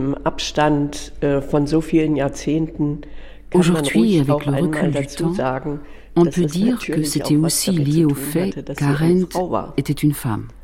Äh, Quoi qu'elle fît, sa euh, position en tant que femme était particulière, même si elle-même n'a jamais voulu l'envisager ainsi. Elle était là aussi la provocation, dans le fait qu'elle ne dise pas ⁇ Excusez-moi messieurs, m'accordez-vous le droit de dire quelque chose moi aussi ?⁇ äh, mais qu'elle expose ses arguments comme ça, avec un tel tranchant et une telle précision.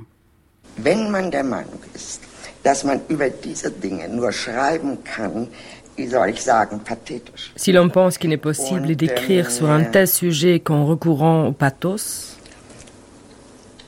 mm, bon, je vais le dire autrement. Je ne voudrais pas devenir agressive. Sehen Sie, wenn man, es gibt die Leute nehmen mir eine Sache übel. Vous voyez, les gens m'en veulent parce que je suis encore capable de rire. Et d'une certaine manière, je les comprends. Je suis convaincu qu'Eichmann est un guignol. J'ai lu attentivement les rapports de son interrogatoire. Il y en a environ 3600 pages. Et je ne sais pas combien de fois j'ai ri, mais vraiment, et fort. C'est ce ton qu'on me reproche. Et ça, je n'y peux rien. Mais je sais une chose.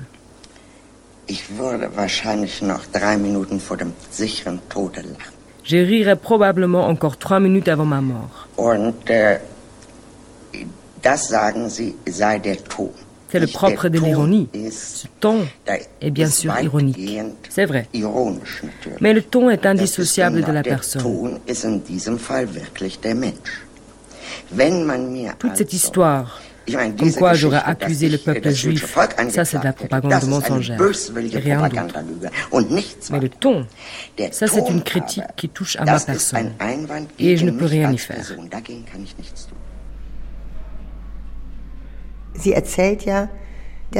Elle raconte que lorsqu'elle a lu les rapports du procès d'Eichmann, elle a ri. Elle riait de sa façon de parler, pédante et sans identité. Je me suis demandé, qu'est-ce qu'on fait avec le rire? Et quand? Qu'est-ce qu'on fait quand on ne peut plus avancer? Je me suis demandé pourquoi elle faisait ça. Je ne pouvais pas m'imaginer qu'elle le faisait volontairement. Alors qu'est-ce qui provoquait cette ironie?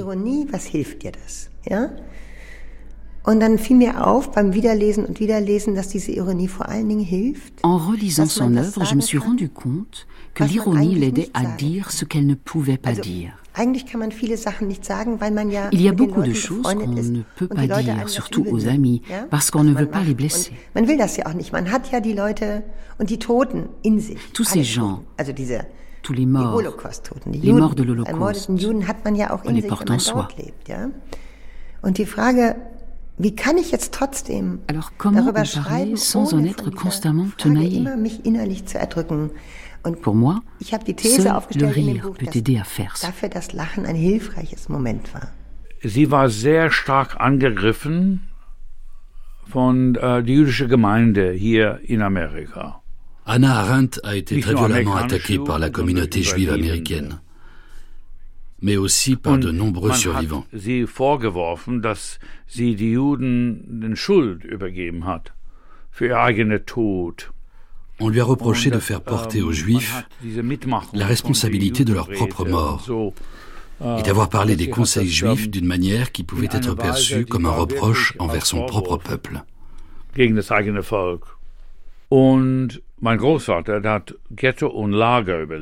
Mon grand-père a connu le ghetto et a survécu au camp. Il ne parlait pas du tout anglais, mais il le lisait. Il était très érudit. Und er hat diese Aufsätze von Hannah Arendt gelesen und Quand il a lu les articles d'Anna Arendt, j'avais alors 15 ans, il m'a dit qu'elle était la seule qui disait la vérité. Und dass er hat sie il l'a soutenue, il l'a défendue. Verteidigt. Die Geschichte war, dass als die Deutschen nach Lodz Mon grand-père était un homme d'affaires juif assez influent et un activiste sioniste. Quand les Allemands sont arrivés à Lotz, ils sont allés le voir pour lui proposer de devenir le chef du conseil juif. Mein Großvater hat auch ein, nur eine Sitzung mit Gestapo und die ganze Gruppe von jüdische Comme il parlait très bien allemand, il lui a suffi d'une simple réunion avec la Gestapo pour comprendre immédiatement que toute collaboration était une impasse. Il a fui à l'Est.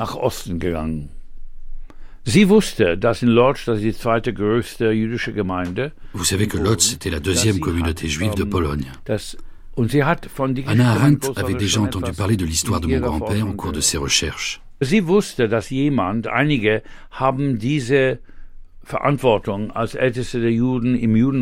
Elle savait que certains juifs avaient refusé de présider ces conseils, parce qu'ils avaient réalisé que la coopération avec les Allemands n'apporterait rien de positif.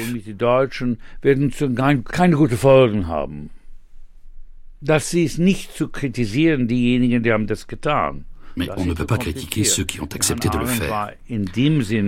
C'est une histoire trop compliquée. Pour moi, Anna Arendt a été trop dure dans son jugement.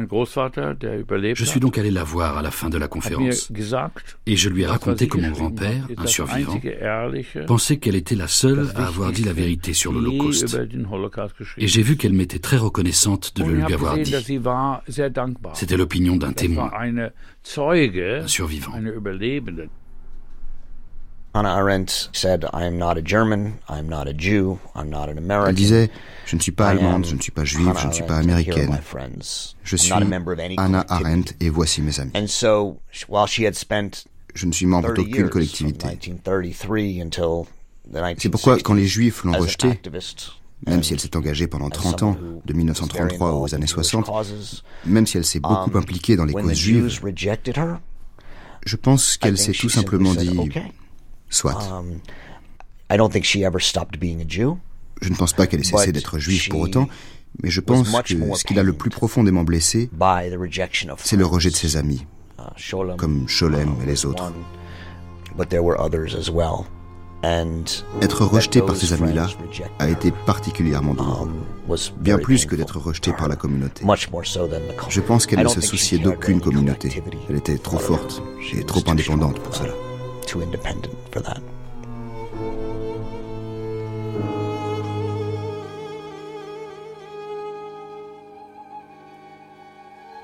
Toute véritable catastrophe en Israël m'affecterait plus que toute autre chose.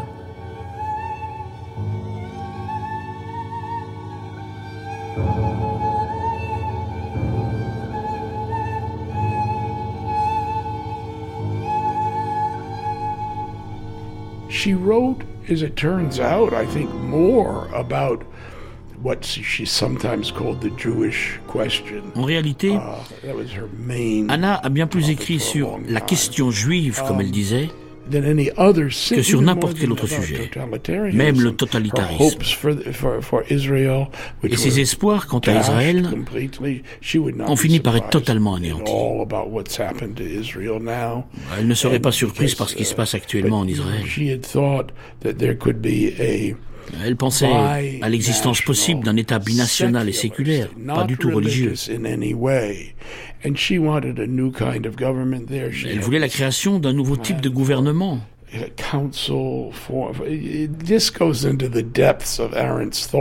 Et elle pensait que cela aurait pu marquer un nouveau départ pour le monde. Un conseil méditerranéen, une confédération qui se serait étendue à toute la Méditerranée et qui aurait pu devenir un grand pouvoir selon sa propre définition du pouvoir, c'est-à-dire celui des gens.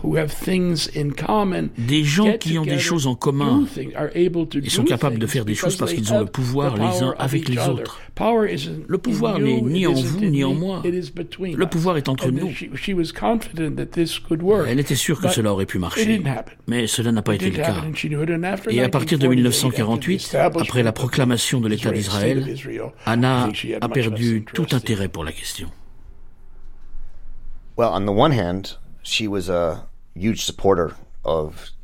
Elle était d'un côté très favorable à Israël, à l'idée d'un foyer juif. Elle qui avait été apatride pendant si longtemps, qui avait été directement touchée par la question des réfugiés. Elle pensait que les réfugiés étaient symptomatiques de l'époque moderne et que les Juifs avaient besoin d'une patrie. Elle en était convaincue. Pendant des années, elle avait donc été sioniste de diverses façons, mais on oublie souvent aujourd'hui que le sionisme n'était pas un mouvement unifié, qu'il y avait en son sein différents courants. Un sionisme travailliste, représenté par Buber et Magnes, et un courant plus conservateur et utilitariste conduit par Jabotinsky. Arendt était plus proche du courant travailliste. Elle avait donc toujours été en faveur d'un État d'Israël, d'un endroit où les Juifs pourraient aller. Mais ce qu'elle refusait, c'était l'idée d'un État juif. Elle avait peur que si Israël devenait un État juif, les Juifs ne deviennent des citoyens de première uh, classe et que les Arabes et les chrétiens soient relégués au rang de citoyens de seconde classe. Elle était également convaincue que la création d'un État juif entraînerait les mêmes dangers qu'en Europe. Elle a farouchement lutté contre la création par la loi d'un État juif. Elle a perdu ce débat, mais elle a continué à soutenir Israël.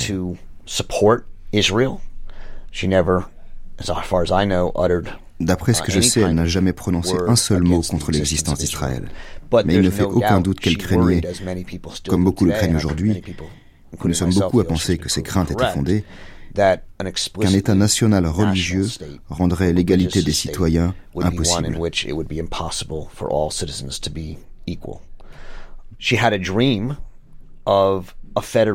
Elle rêvait pour Israël d'un État fédéral. Elle commence à l'évoquer très tôt et ça ressurgit de différentes façons dans tous ses récits. Elle pensait qu'on devrait abandonner les États-nations pour mettre à leur place des régions fédérales, inspirées du premier modèle des États-Unis. Uh, Elle était persuadée que le fédéralisme pourrait remplacer le système des États-nations uh, et remédier à sa fragilité, à ses dangers intrinsèques.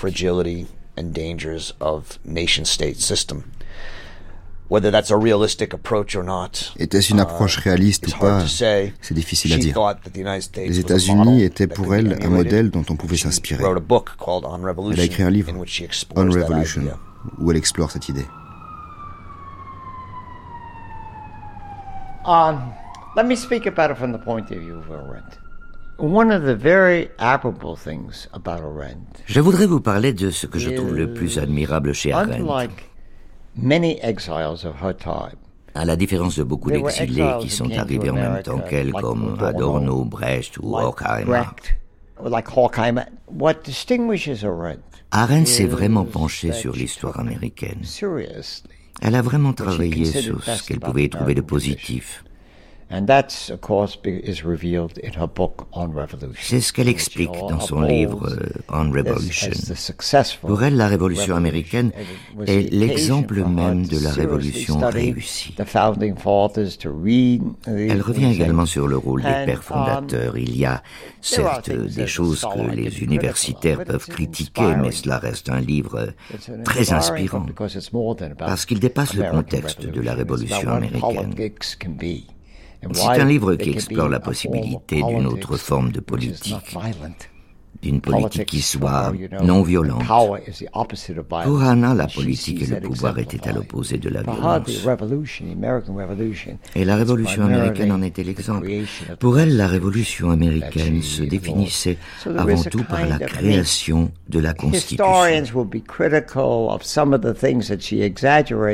Les historiens pourraient y voir une certaine exagération. Je partagerai leurs réserves, mais il n'en demeure pas moins qu'Anna s'est montrée très clairvoyante dans son interprétation de la tradition révolutionnaire américaine.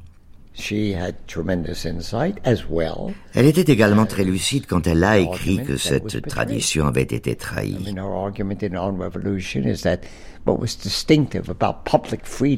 Que les idées de liberté publique et de bonheur public avaient été presque oubliées après la Révolution et que les États-Unis n'avaient jamais réussi à créer les institutions qui en découlaient. Toutes ces analyses positives allaient de pair avec une critique constante de ce qui se passait à l'époque aux États-Unis. Anna critiquait la guerre du Vietnam, le macartisme. Vous savez que son mari avait été communiste. Elle était donc très opposée à l'anticommunisme américain. Elle a critiqué vivement beaucoup de choses aux États-Unis.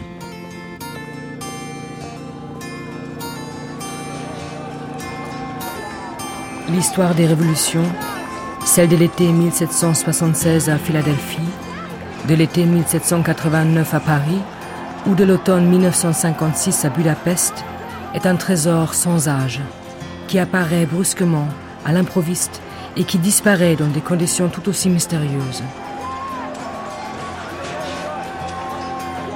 Quel est ce trésor? Sans le savoir ni même le remarquer, des hommes avaient commencé à créer entre eux cet espace public où la liberté pouvait apparaître. C'est à ce trésor perdu que le poète René Char fait allusion quand il dit que notre héritage n'est précédé d'aucun testament.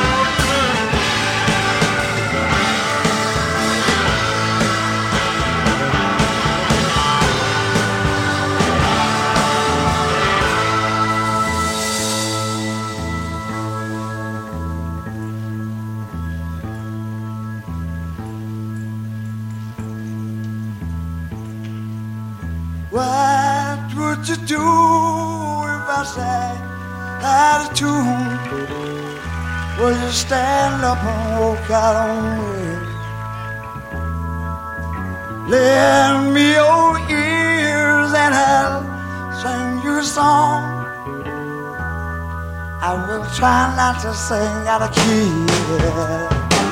Oh, baby, how you lie?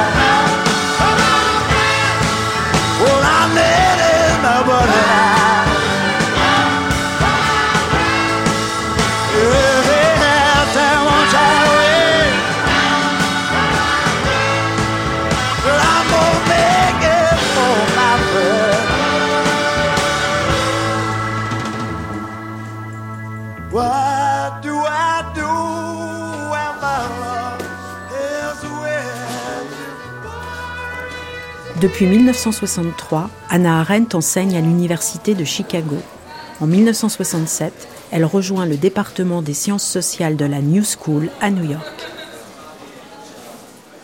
Jérôme Cohn, vous vous souvenez de la première fois où vous avez rencontré Anna Arendt? Très bien. Très, très, très bien. Well, I was je faisais mon doctorat à l'université Columbia.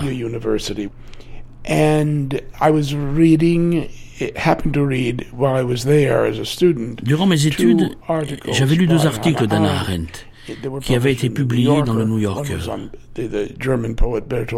Le premier était consacré au poète allemand Bertolt Brecht. Le second s'intitulait Vérité et politique, Wahrheit und Politik. Ces articles m'avaient fait une grande impression. Mais c'étaient les seuls articles d'Arendt que j'avais lus. Et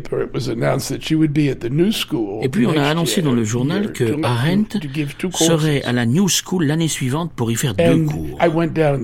Je suis donc allé pour demander si je pouvais assister aux deux cours. On m'a répondu non. Si tu n'es pas inscrit, si tu n'es pas étudiant ici, tu n'as le droit d'assister qu'à un seul cours. Et je suis allé la voir. C'est là que j'ai rencontré Anna Arendt pour la première fois. Elle m'a écouté et m'a dit Écoutez, moi aussi je suis nouvelle ici. Que voulez-vous que je fasse avec toutes ces règles absurdes.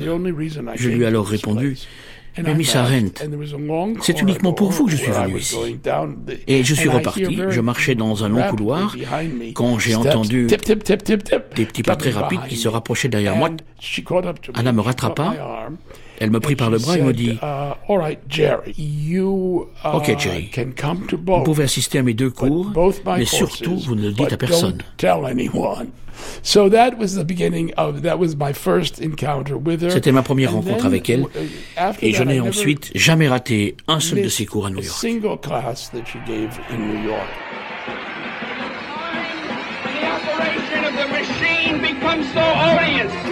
makes you so sick at heart that you can't take part. You can't even passively take part.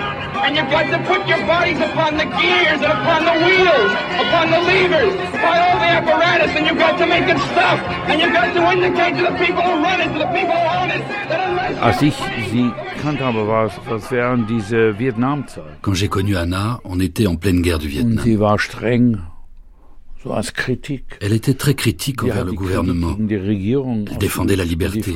C'était très important pour elle. Il y avait une grève en 1966 à la fac de Chicago.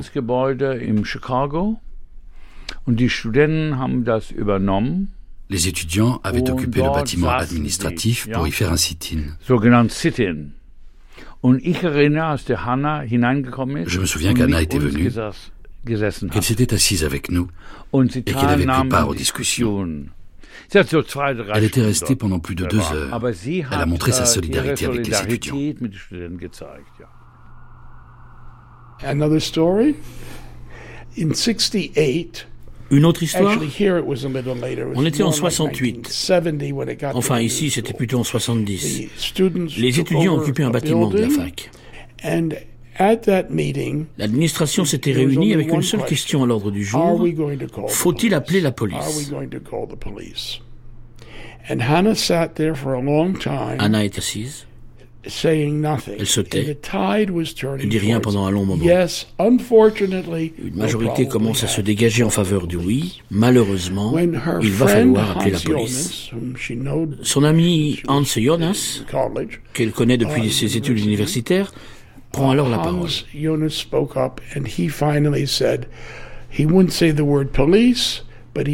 Et sans utiliser directement le mot police, déclare Il va certainement falloir appeler les autorités. Et là, Anna le regarde. Ils étaient très amis depuis toujours. Ils parlaient toujours en allemand. Mais là, elle s'adresse à lui en anglais pour que tout le monde comprenne. Et elle lui dit Bon Dieu, Hans, ce sont nos étudiants, pas des criminels. Nous sommes responsables de nos étudiants. L'histoire était close. Uh, La police n'a jamais été appelée. Et ce furent les seuls mots qu'Anna prononça lors de cette réunion.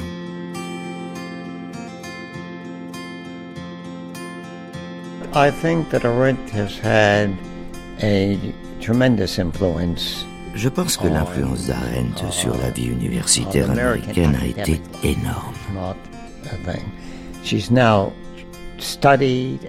Elle est aujourd'hui étudiée et traitée bien plus sérieusement qu'elle ne l'a été de son vivant. Les gens reconnaissent à présent sa valeur dans le domaine de la théorie politique.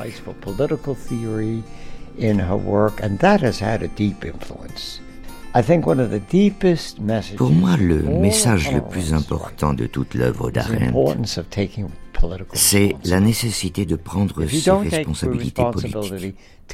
Des choses terribles peuvent se produire si vous ne prenez pas vos responsabilités politiques.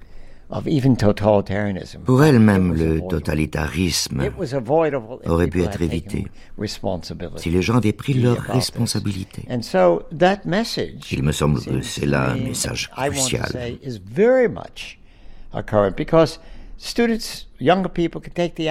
Les jeunes ont tendance à se dire qu'il est impossible de combattre le système, que tout est corrompu, que tout est prédéterminé.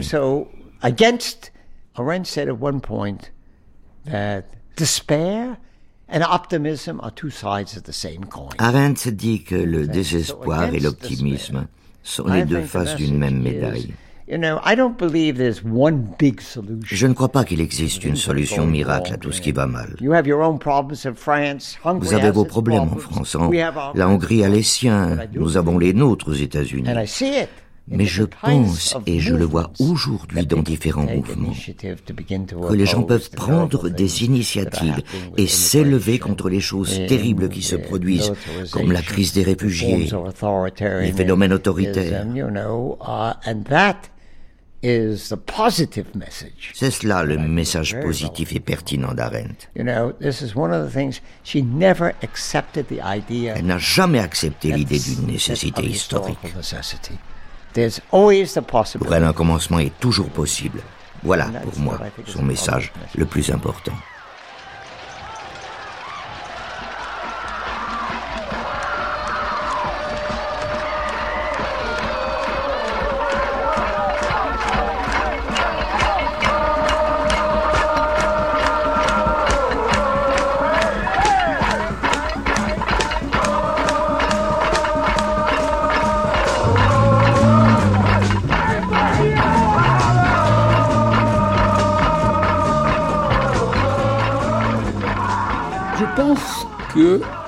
Même si c'est un côté un peu excessif de le dire comme je pense qu'elle est absolument seule, qu'elle est absolument unique à avoir au XXe siècle proposé de penser l'action et de mettre cette pensée de l'action au cœur de sa réflexion philosophique. La révolution arendtienne, c'est un geste révolutionnaire audacieux et absolument euh, nouveau. C'est de dire, regardons les êtres agissants quand ils agissent, qu'est-ce qu'ils font? Quand nous agissons, dit-elle, nous donnons naissance. Et nous donnons naissance à quoi? Nous donnons naissance à l'acteur que je suis agissant. Nous donnons naissance à la communauté des acteurs que nous sommes, parce que quand je n'agis jamais seul, j'agis toujours avec d'autres. Donc je me donne naissance à moi-même. Je donne naissance à la communauté des acteurs, Mais je donne naissance, troisièmement aussi, au monde commun de ces acteurs qui n'existait pas avant que ces acteurs n'agissent ensemble. Donc, agir, c'est comme une sorte de création, qui n'est pas ex nihilo, bien entendu, mais qui est en quelque sorte la conversion d'un monde insignifiant en un monde d'une grande beauté, qui est la beauté des acteurs agissant ensemble et se découvrant acteurs agissant ensemble dans un monde nouveau. C'est ce qu'elle appelle par ailleurs le miracle. Oui. Et c'est très très important qu'elle utilise ce terme, dont on, évidemment on lui a fait grief en disant que c'est un vocabulaire religieux, parce que le miracle, c'est irrationnel. Pas du tout. C'est très très rationnel, c'est très raisonnable, c'est très juste d'appeler ça le miracle. Tout d'un coup, des gens descendent dans la rue et ils découvrent que d'autres sont dans la rue avec eux. Et voilà que tout d'un coup, des individus se mettent à agir ensemble dans la rue. Et qu'est-ce qui se passe? J'ai agi, d'autres ont agi, nous avons compris qu'ensemble nous étions des acteurs, que nous constituions une communauté, que cette communauté avait une puissance incroyable, qu'il suffisait pour cela de le dire, de le manifester, de se montrer dans la rue. Quelque chose ici s'est joué. Et ça, c'est miraculeux.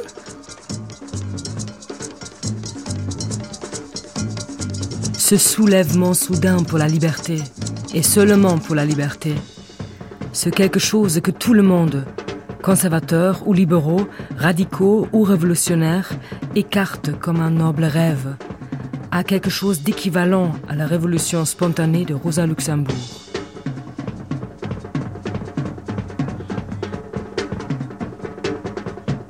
Barbara Soukova, vous avez aussi incarné Rosa Luxembourg. Oui. Il y a longtemps. Il y a des parallèles étonnants entre ces deux femmes, non? Oui. Et euh, la mère de Hannah Arendt, elle était un grand fan de Rosa Luxembourg.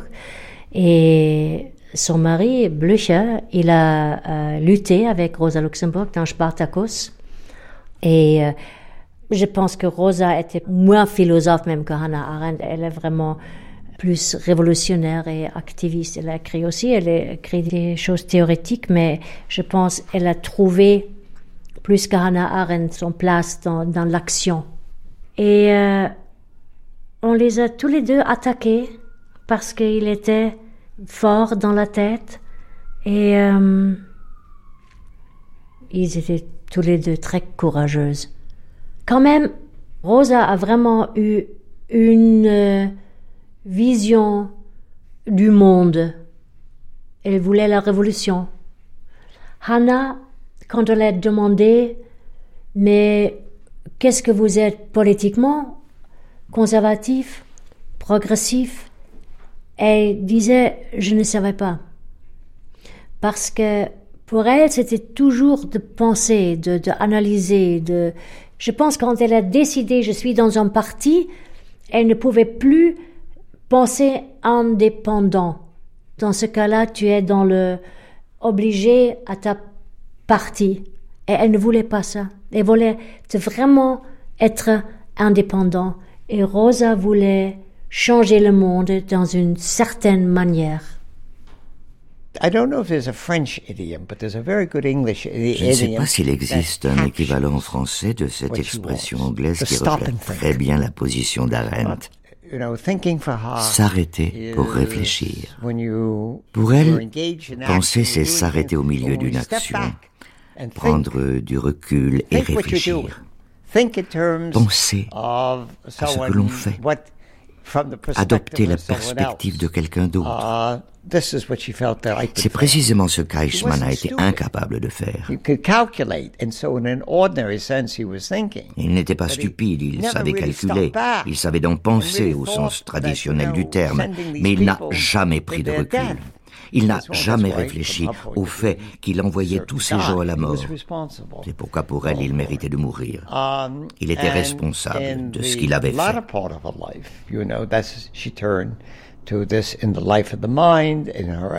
Vers la fin de sa vie, au moment où elle commence à écrire La vie de l'esprit,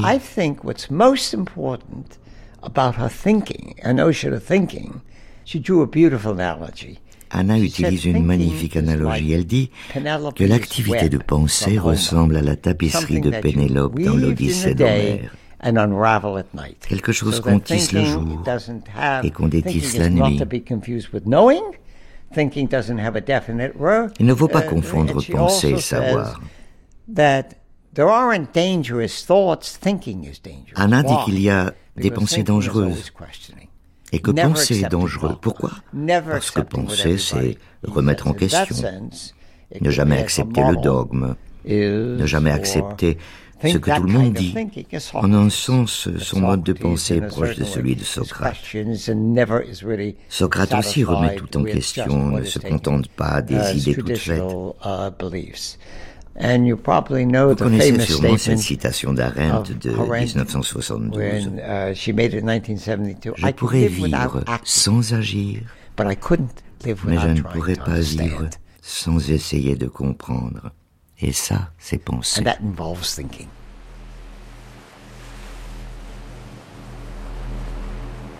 Ich kann leben, ohne etwas zu tun.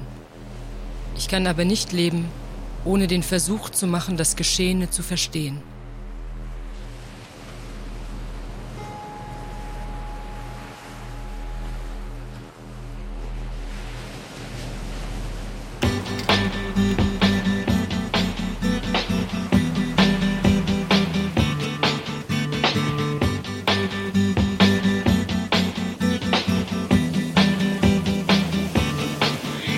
Opportunfisch tötet mit dem Stempelkissen. Der Opportunfisch schuppt im Faktenstaub. Der Opportunfisch hat ein ödiges Gewissen. Dem Opportunfisch sind beide Herzen taub. Der Opportunfisch riecht nach Vorgesetzten, weil Fortschritt gleich Schritt ist, nicht umgekehrt. Der Opportunfisch gibt auch gerne mal eine Nase Gas, denn er hat in unserem Staat den höchsten Wert. Anna Arendt, La passagère, avec Jérôme Cohn, ancien étudiant, ami d'Anna Arendt et légataire de son œuvre. Roger Berkowitz, politologue. Richard Bernstein, philosophe et ami d'Anna Arendt. Léo Botstein, ancien étudiant et ami d'Anna Arendt. Béatrice Fontanelle, scénariste. Lindsay Grimm, illustratrice. Étienne Tassin, philosophe. Margaret von Trotta, cinéaste. Barbara Soukova, actrice. Marie-Louise Knott, traductrice et essayiste. Thomas Wild, germaniste. Antonia Grunenberg, politologue. Enzo Traverso, historien. Suzanne Fogel et Andrea Schiffer, Laurent Manzoni, Patrice Bornand, Claude Aufort, Félicien Jutner, Thierry Beauchamp et Laurent Lederer. Archives Anna Arendt, entretien avec Lutz Betsch, 1958, ORF. Anna Arendt, entretien avec Günther Gauss, 1964, Radio Berlin Brandenburg. Anna Arendt, entretien avec Joachim Fest, 1964, SVF. Documentation, Maria Contreras et Michael Simon. Ina, Amélie Briand-le-Jeune. Musique, Volker Merz. Traduction, Lou Elio. Attaché d'émission, Sarah Jiquel. Prise de son, Fabien Gosset et Emmanuel Armin. Mixage, Alain Joubert. Une émission de Christine Le Cerf, réalisée par Julie Béressi. À demain pour la quatrième et dernière partie de cette grande traversée Anna Arendt, La maison sur l'océan.